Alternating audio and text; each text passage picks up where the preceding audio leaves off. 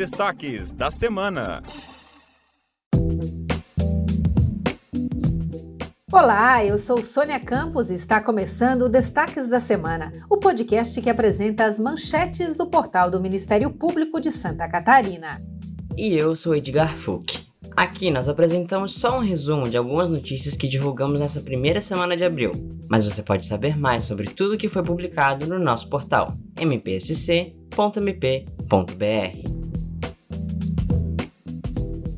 Abrimos o programa de hoje falando sobre a Lei da Escuta Protegida, que completou cinco anos na última segunda-feira. A Lei Federal número 13.431 de 2017 estabelece o sistema de garantia de direitos de crianças e adolescentes vítimas e testemunhas de violência, e o MP catarinense é referência na implementação da lei, o coordenador do Centro de Apoio Operacional da Infância e Juventude, o promotor de justiça João Luiz de Carvalho Botega, fala um pouco sobre essa atuação. Nós atuamos então em duas principais frentes. Né? A primeira delas é referente à implementação do depoimento especial é, no Estado. Então, estabelecemos uma parceria com o Tribunal de Justiça aqui de Santa Catarina e com a Polícia Civil, que resultou na assinatura de um termo de cooperação técnica lá em 2019, e esse termo de cooperação técnica, ele estabelece, dispõe, então, sobre o fluxo é, desse procedimento do depoimento especial e a responsabilidade de cada um desses, dessas instituições dentro desse fluxo que foi estabelecido. A segunda frente de trabalho, ela está orientada para a rede de proteção, olhando então para a escuta especializada. Do mesmo modo, com o depoimento especial que já está em todas as comarcas de Santa Catarina, com relação à escuta especializada, nós buscamos uma parceria também, uma articulação com outros órgãos para alcançar, então, ampliar ao máximo esse trabalho e buscar, então, uma profundidade de atualização que necessitávamos, então, para a implementação da lei. Então, lá em 2018, nós criamos um grupo de trabalho interinstitucional a nível estadual que, então, né, é, é, tem discutido o sistema de garantia de direitos das crianças e adolescentes vítimas e testemunhas de violência tem, então, desde 2018, se reunido periodicamente, de forma constante, para esses debates, para orientações, para apoio né, aos municípios, aos conselhos municipais dos direitos da criança e adolescente e aos outros órgãos da rede de proteção para a implementação da escuta especializada. Essa semana aconteceu na sede do Ministério Público a prova oral dos candidatos do 42º concurso de ingresso à instituição. As provas aconteceram de segunda a quinta-feira, com os 36 candidatos aprovados nos processos seletivos preambulares objetivo e discursivo, realizados no ano passado. O resultado está previsto para ser divulgado no dia 12, e os candidatos poderão apresentar recursos nos dias 13 e 14 de abril.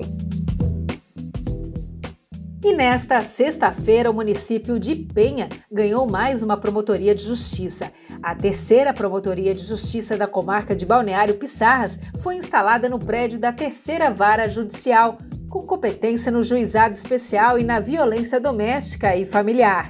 A nova promotoria também ficará responsável pela atuação nas áreas da moralidade administrativa, controle de constitucionalidade, controle externo da atividade policial e execução penal.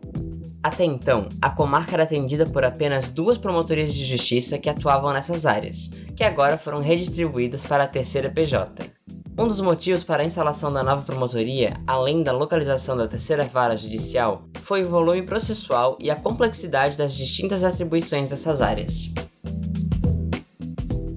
Agora vamos dar um giro pelo estado e acompanhar as atividades do Ministério Público em Santa Catarina. A segunda Promotoria de Justiça da Comarca de Maravilha denunciou uma vereadora do município de Tigrinhos e mais três homens por homicídio, a vereadora e seus comparsas teriam assassinado um idoso a tiros por não pagar aluguel de uma propriedade que já não era mais dela. Antes desse crime, ela e um de seus comparsas teriam denunciado a vítima por se recusar a desocupar o imóvel, que a vereadora afirmava ser dela, além de ameaçá-la com um facão.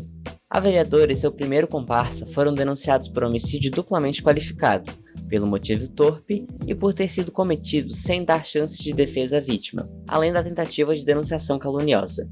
Os outros dois foram denunciados por homicídio qualificado pela dificuldade de defesa à vítima, e a eles foram impostas medidas cautelares pessoais para garantia da ordem pública. Em Balneário Camboriú, o Ministério Público ajuiza uma ação para garantir UTI neonatal no município e apura a disponibilidade de leitos em todo o estado. A ação foi ajuizada pela 4 Promotoria de Justiça de Balneário Camboriú, onde os procedimentos estavam sendo suspensos por não haver vagas. Em Florianópolis, a 10 Promotoria de Justiça da capital instaurou um inquérito civil para apurar a situação em todo o estado.